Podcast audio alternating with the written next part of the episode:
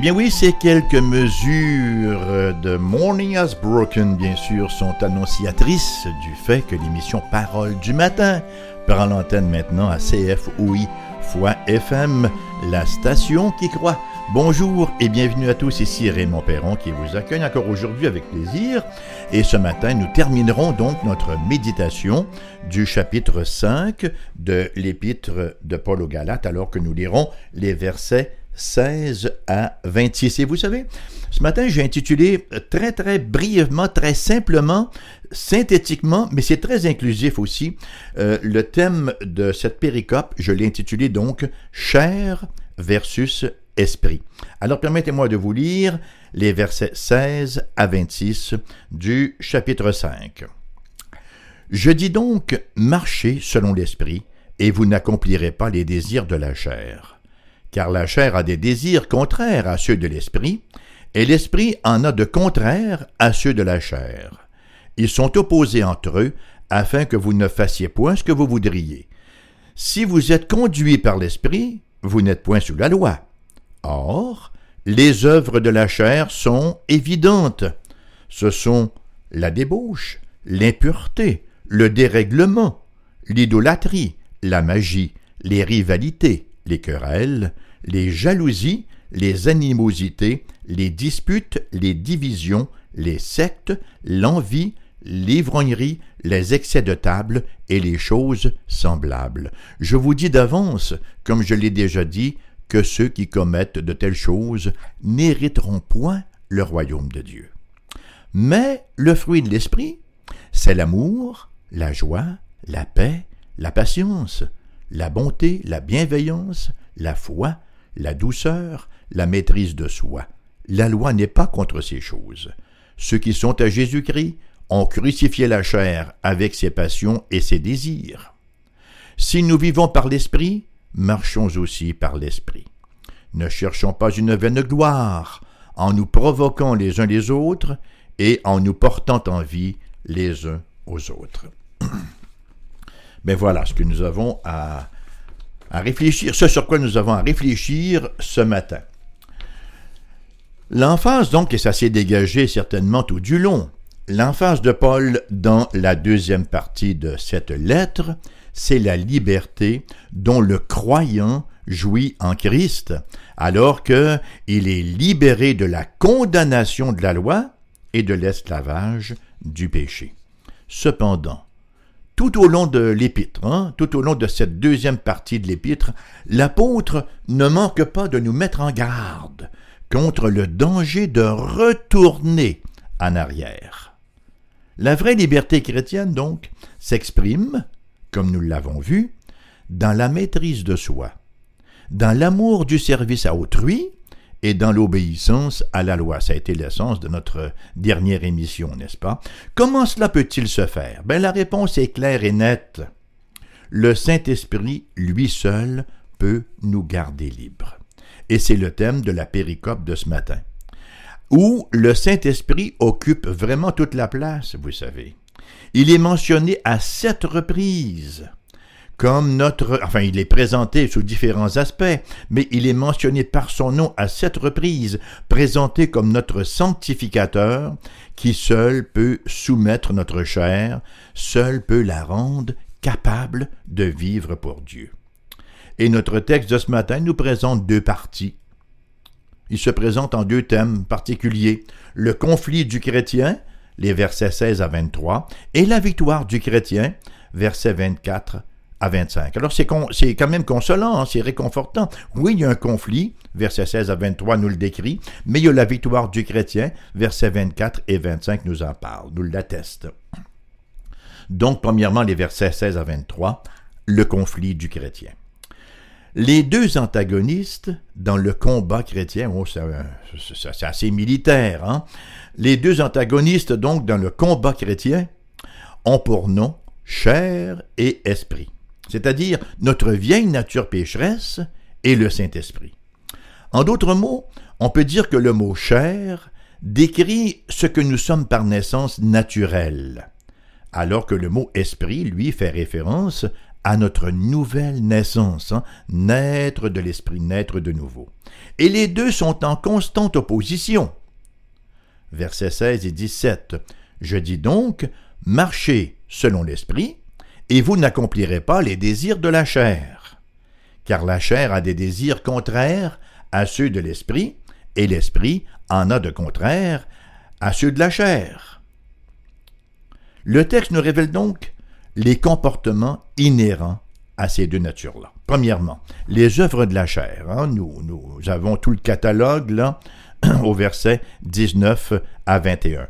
Or, les œuvres de la chair, la chair est à l'œuvre, sont évidentes, ce sont la débauche, l'impureté, le dérèglement, l'idolâtrie, la magie, les rivalités, les querelles, les jalousies, les animosités, les disputes, les divisions, les sectes, l'envie, l'ivrognerie, les excès de table et les choses semblables. Je vous dis d'avance, comme je l'ai déjà dit, que ceux qui commettent de telles choses n'hériteront point le royaume de Dieu. Alors nous avons ici donc toute la panoplie, le catalogue qui révèle à quel point la chair, à quel point la nature non régénérée est en action. Et ce ne sont là que quelques exemples hein, de quatre catégories de péchés auxquels la chair s'adonne. Premièrement, il y a le domaine sexuel, la débauche, l'impureté, le dérèglement. Et ça inclut bien sûr la fornication, relation sexuelle hors mariage. Et ça inclut tout autre comportement sexuel déréglé, soit public ou soit privé. Et nous avons ensuite le domaine de la religion, l'idolâtrie, la magie parce que la chair se fait aller également dans l'idolâtrie et dans ce qui est traduit ici par magie. L'idolâtrie, ben, c'est tout ce qui prend la place de Dieu. C'est tout ce en quoi nous cherchons notre satisfaction. Quant à la magie, j'ai trouvé le mot particulièrement intéressant. Vous savez quel est le mot grec pour, qui est traduit ici par magie? C'est le mot pharmakeia. Ah ben oui, pharmakeia, qui a donné en français pharmacie et qui est traduit par enchantement en Apocalypse 9, 21 et Apocalypse 18, 23. Et le mot pharmakeia fait référence à tous les artifices occultes prétendant contrôler le surnaturel et connaître le futur, le mot était aussi utilisé pour le mélange de drogue et de potions qui très souvent accompagnait la divination. Troisièmement, dans la sphère sociale. Alors d'abord, nous avons la sphère sexuelle, la sphère de la religion et la sphère sociale, troisième sphère dans laquelle la chair est très active. Paul mentionne huit exemples d'activités charnelles qui viennent polluer littéralement, les empoisonner les relations interpersonnelles, les rivalités, les querelles, les jalousies, les animosités les disputes, les divisions, les sectes et l'envie. Wow, quel monde, hein? Et quatrièmement, nous avons le domaine de la consommation où la chair s'éclate également très sérieusement. L'ivrognerie et les excès de table. Littéralement, les beuveries et l'expression traduite par excès de table pourrait être traduite par orgie, par désordre, toutes sortes de désordres. Bien sûr que la Bible n'interdit pas la consommation d'alcool, non plus que de nourriture. Hein? La parole de Dieu ne s'inscrit pas en faux contre un bon repas bien arrosé, cependant qu'elle condamne l'excès. Il y a toute une différence entre apprécier un verre de vin ou deux et rouler sous la table. À l'opposé, au verset 22-23, à l'opposé de cette œuvre ou de ces œuvres de la chair, nous retrouvons des vertus chrétiennes, décrites en termes de fruits. 22-23, donc nous retrouvons neuf grâces chrétiennes qui ne sont pas des œuvres de la chair, mais que Paul décrit en termes de fruits de l'esprit, le fruit que l'esprit produit dans le croyant, et qui dépeignent l'attitude chrétienne à l'égard de Dieu, à l'égard des autres et à l'égard de soi. Mais le fruit de l'esprit, c'est l'amour, la joie, la paix, la patience, la bonté, la bienveillance, la foi, la douceur, la maîtrise de soi. Bien sûr que la loi n'est pas contre ces choses. Le fruit de l'esprit, c'est la production naturelle, un fruit c'est naturel, hein? c'est la production naturelle de l'influence de la grâce dans un cœur. Bien sûr que ça prend un certain temps à croître, mais c'est incontournable puisque c'est l'œuvre de l'Esprit de Dieu. On commence donc par une triade de vertus qui semble d'abord décrire notre attitude à l'égard de Dieu. Amour, joie et paix. L'amour premier d'un chrétien, ça va de soi, c'est pour son Dieu, en qui il trouve sa joie ultime et en qui il trouve une profonde paix, le shalom de Dieu. Viennent ensuite la patience, la bonté, la bienveillance à l'égard du prochain. On s'entend tous que ça prend, dans nos relations interpersonnelles, beaucoup de patience, beaucoup de bonté et beaucoup de bienveillance. Et la troisième triade, la foi, la douceur, la maîtrise de soi, décrit la fiabilité d'un croyant qui agit par la foi en la parole de Dieu, hein, et conséquemment il fait montre d'humilité, de douceur et de maîtrise de soi. Lorsqu'on place côte à côte les œuvres de la chair et le fruit de l'esprit, on réalise vraiment l'intensité du combat sans merci entre la chair et l'esprit, à ne pas inviter au même 5 à 7.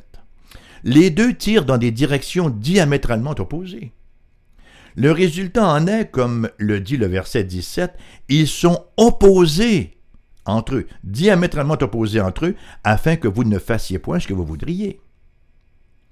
Et cela nous rappelle les propos de ce même apôtre Paul en Romains chapitre 7, versets 14 et 15, versets 18 et 23. Il y a une très très belle similitude entre les propos du, chapitre 7 de Romains et ce que nous lisons ici. Nous savons en effet que la loi est spirituelle, mais moi je suis charnel, voilà, esprit et chair. La loi est spirituelle, mais moi je suis charnel, vendu au péché. Car je ne sais pas ce que je fais, je ne fais pas ce que je veux, et je fais ce que je hais. Ce qui est bon, je le sais, n'habite pas en moi, c'est-à-dire dans ma chair. J'ai la volonté, hein, je veux bien, j'ai la volonté, mais non le pouvoir de faire le bien. Mais je vois dans mes membres une autre loi qui lutte contre la loi de mon entendement et qui me rend captif de la loi du péché qui est dans mes membres. Bon, écoutez, on ne se raconte pas d'histoire, hein? Ça, c'est le combat de chaque croyant.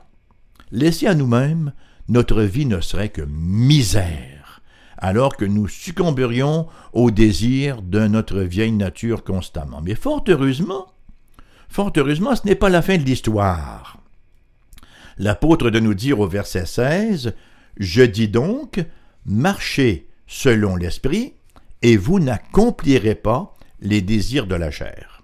Ce n'est pas à dire qu'il n'y aura plus de lutte, ce n'est pas à dire que ça va être simpliste, que ça va être facile, mais le fruit de l'esprit va prendre de plus en plus de place, et ça m'amène à mon deuxième point, le plus encourageant, la victoire du chrétien, qui nous est rapporté au verset 24 et 25. Premièrement, le besoin, il y a un gros mot ici là, le besoin de crucifixion de la chair, au verset 24 ceux qui sont à Jésus-Christ ont crucifié la chair avec ses passions et ses désirs. C'est ce que nous appelons un autre gros mot là.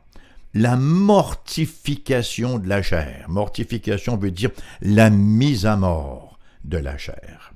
Et l'image de la crucifixion, elle est on ne peut plus significative. Hein? La crucifixion suggère les éléments suivants. Dans un premier temps, le chrétien doit se montrer sans merci dans son rejet de la vieille nature. Vous savez, dans la crucifixion, dans le monde gréco-romain, la crucifixion était loin de représenter une forme agréable d'exécution. Non plus qu'on l'administrait à des gens gentils, honnêtes et bons. Non, la crucifixion, elle était réservée aux criminels. D'où d'ailleurs son caractère haineux, hein? maudit quiconque est pendu au bois. Nous est-il rapporté, c'est ainsi que le Christ s'est identifié à nos crimes. C'est ainsi que nous devons percevoir la chair. non pas comme quelque chose de respectable qu'il nous faille traiter avec courtoisie. Entendons-nous là. Quand on parle de chair, on parle de notre vieille nature. On ne parle pas de notre peau, ce qui recouvre nos os, là, comme certains l'ont compris dans l'histoire, et qui croyaient qu'en meurtrissant la chair, hein, dans, les rites ascétiques, qu'on libérait l'esprit. Non, non. La viande, ce qui recouvre nos os, c'est bon, mais le terme chair décrit dans la parole de Dieu notre vieille nature. Alors, c'est ainsi qu'on doit percevoir notre vieille nature, non pas comme quelque chose de respectable qu'il nous faille traiter avec courtoisie, mais comme quelque chose de mauvais qui mérite la mort. Deuxièmement, la crucifixion de la vieille nature ne se fera, fera pas que chatouiller, ce ne sera pas juste un petit chatouillement, mais ce sera douloureux, ce sera pénible. Il faut être chrétien, hein, pour avoir expérimenté cette réalité-là, parce que la vieille nature, comme on dit au Québec, est là du chien. Hein, elle, est dure à, faire mourir, elle est résistante. Troisièmement, le rejet de notre vieille nature doit être décisif. Vous savez, les criminels mis en croix, ben, il n'était pas question pour eux de pouvoir survivre. Lorsque l'un d'eux avait été cloué en croix, il était laissé là jusqu'à ce qu'il expire. C'était une mort, c'était pas une mort instantanée, c'était une mort graduelle, et vous savez, ça pouvait même prendre quelques jours parfois avant que le condamné rende son dernier souffle. Ça nous dit que quand vient le temps d'éliminer le péché, il n'y a pas de raccourci. Il n'y a pas de formule magique. Il n'y a pas de recette en trois temps. Voici comment devenir saint en quatre étapes ou comment devenir si en huit étapes ou quel que soit d'autre. Non, il n'y a pas de raccourci, il n'y a pas de formule magique, il n'y a pas de recette. C'est tout simplement une mort longue, lente et douloureuse. Et la dernière chose qu'on peut dire au sujet de la crucifixion, c'est qu'elle se voulait toujours finale. Finale ceux qui étaient crucifiés pouvaient mourir lentement, mais ils finissaient toujours par mourir. Et c'est comme cela, dans la guerre entre l'esprit et la chair. Dieu, chers amis, ne sera jamais impliqué dans une cause perdante, de sorte que la question n'est pas Ma vieille nature va enfin mourir, quand ma vieille nature va-t-elle enfin mourir hein? Euh, non, je, reprends. Je me suis fourvoyé par mes gardes. La question n'est pas est-ce que ma vieille nature va enfin mourir, mais quand ma vieille nature va-t-elle enfin mourir? Parce que sa mort est certaine. Pour la simple raison qu'elle a reçu son coup de mort. À quel moment? Elle l'a reçu à la croix du Christ. Tout est accompli, souvenez-vous que le Christ a tout accompli à la croix. Il y a deux aspects à, à la sanctification dans la vie chrétienne. L'un, c'est la mortification, la crucifixion de la chair. C'est la mise à mort de la nature pécheresse. Et l'autre, c'est la vivification. C'est la croissance de la vie de la nature régénérée, de notre nouvelle nature. Et dans le processus de mise à mort de la chair, nous sommes ravivés par le Saint-Esprit. Alors, voyez, ces deux aspects-là, mortification et vivification, vont de pair. Calvin de dire la mort de la chair, c'est la vie de l'esprit, et vice-versa, la vie de l'esprit, c'est la mort de la chair. Nous nous tournons donc maintenant vers l'attitude, la posture à adopter envers le Saint-Esprit, et elle nous est décrite de deux façons. Premièrement, au verset 18, elle nous est décrite en termes de être conduit par l'Esprit, et au verset 16 et aussi au verset 25, elle est décrite en termes de marcher selon l'esprit. Et dans les deux expressions, dans le grec, l'emphase est sur le mot esprit. Pourquoi est-ce que je dis que l'emphase est sur le mot esprit? Parce que le mot vient en premier, le verbe vient en premier, et euh, ça, ça veut dire, hein, dans, dans la grammaire grecque, que l'emphase est effectivement sur ce mot-là. Dans un deuxième temps, le verbe est un présent continu. Ça veut dire, soyez constamment en train d'être conduit par l'Esprit. Soyez constamment en train de marcher selon l'Esprit. La première expression est à la forme passive, la deuxième à la forme active. Hein. La première euh, expression Soyez conduits par l'Esprit. Être conduit, c'est passif. La deuxième, c'est actif. Marcher selon l'Esprit. Ça veut dire quoi? C'est l'Esprit qui conduit, mais c'est nous qui marchons. Hein? On a euh, le, double aspect de la souveraineté divine et de la responsabilité humaine. Premièrement, donc, le chrétien est dépeint comme quelqu'un qui est conduit par l'Esprit. L'expression est employée pour un berger qui conduit son troupeau, ou encore pour des soldats qui escortent des prisonniers. Et l'expression est aussi utilisée pour le vent qui dirige un navire. Vous savez, on retrouve souvent l'expression, on retrouve, ah, ça c'est intéressant, on retrouve aussi l'expression en Luc chapitre 4, versets 1 et 2. Jésus, rempli du Saint-Esprit, revint du Jourdain et il fut conduit par l'Esprit dans le désert. Voyez, Jésus, dans son incarnation aussi, vivait conduit par l'Esprit. Donc Jésus, rempli du Saint-Esprit, revint du Jourdain, il fut conduit par l'Esprit dans le désert, et il fut tenté par le diable pendant quarante jours. Il ne mangea rien durant ces jours-là, et après qu'ils furent écoulés, il eut faim. De même, en Romains chapitre 8 verset 14, là, le terme est appliqué aux croyants, car tous ceux qui sont conduits par l'Esprit de Dieu sont fils de Dieu. De facto, être fils de Dieu, c'est être conduit par l'Esprit de Dieu. C'est donc Dieu qui prend l'initiative de la conduite de notre vie. C'est Dieu qui met un désir d'opposition à la chair dans notre cœur. Cependant, ce serait nous méprendre que de supposer que notre devoir consiste simplement à attendre n'est-ce pas, dans une soumission passive comme un bébé dans un carrosse qui attend que maman vienne pousser. Au contraire, nous sommes exhortés à marcher activement et résolument dans la bonne direction.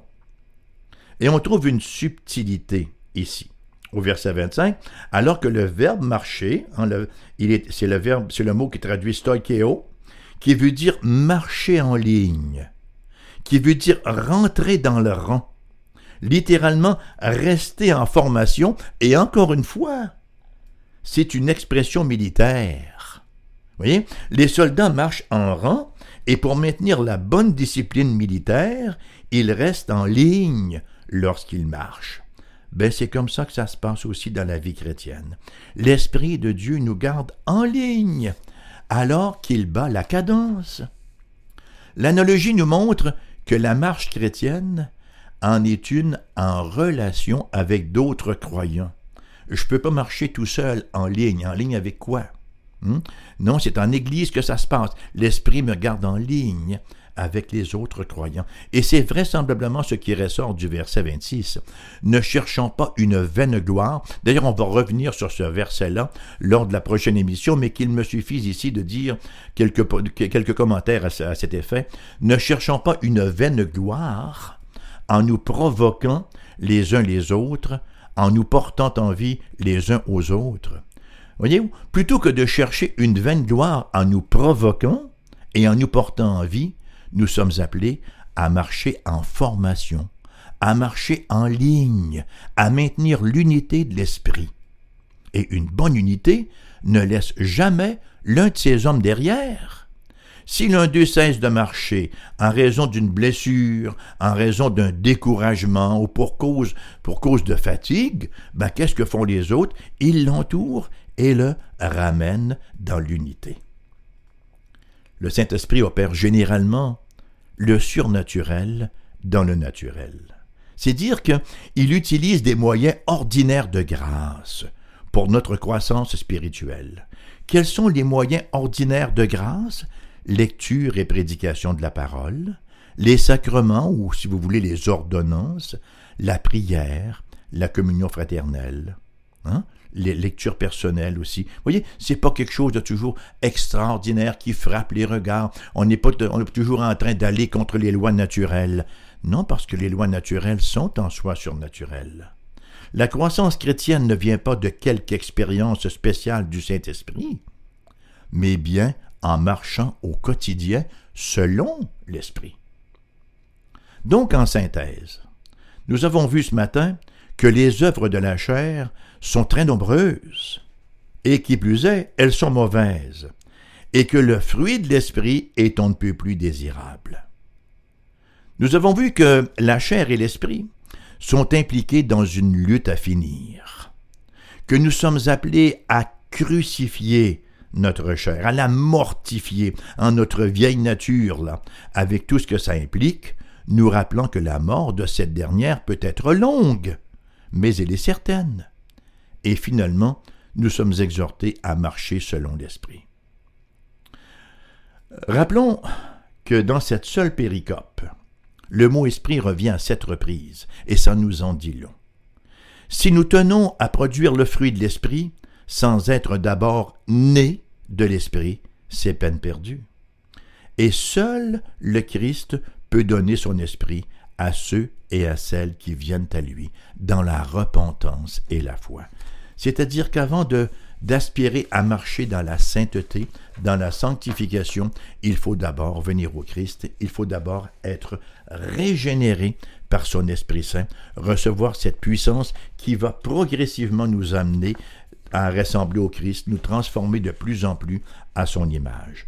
À noter qu'il faut beaucoup de patience, parce que la sanctification, ça c'est non seulement c'est l'œuvre d'une vie, on n'en aura pas assez de toute une vie pour être entièrement sanctifié, malgré qu'on va grandir dans la sainteté, mais on a cette assurance de la victoire finale lors du retour du Christ dans la gloire, alors que nous participons pleinement à cette gloire de même. Merci d'avoir été là ce matin. L'émission vous revient en rediffusion à 14h cet après-midi. Vous êtes invités pour la prochaine, alors que nous allons entamer le chapitre 6 de cette merveilleuse épître de l'apôtre Paul aux Galates.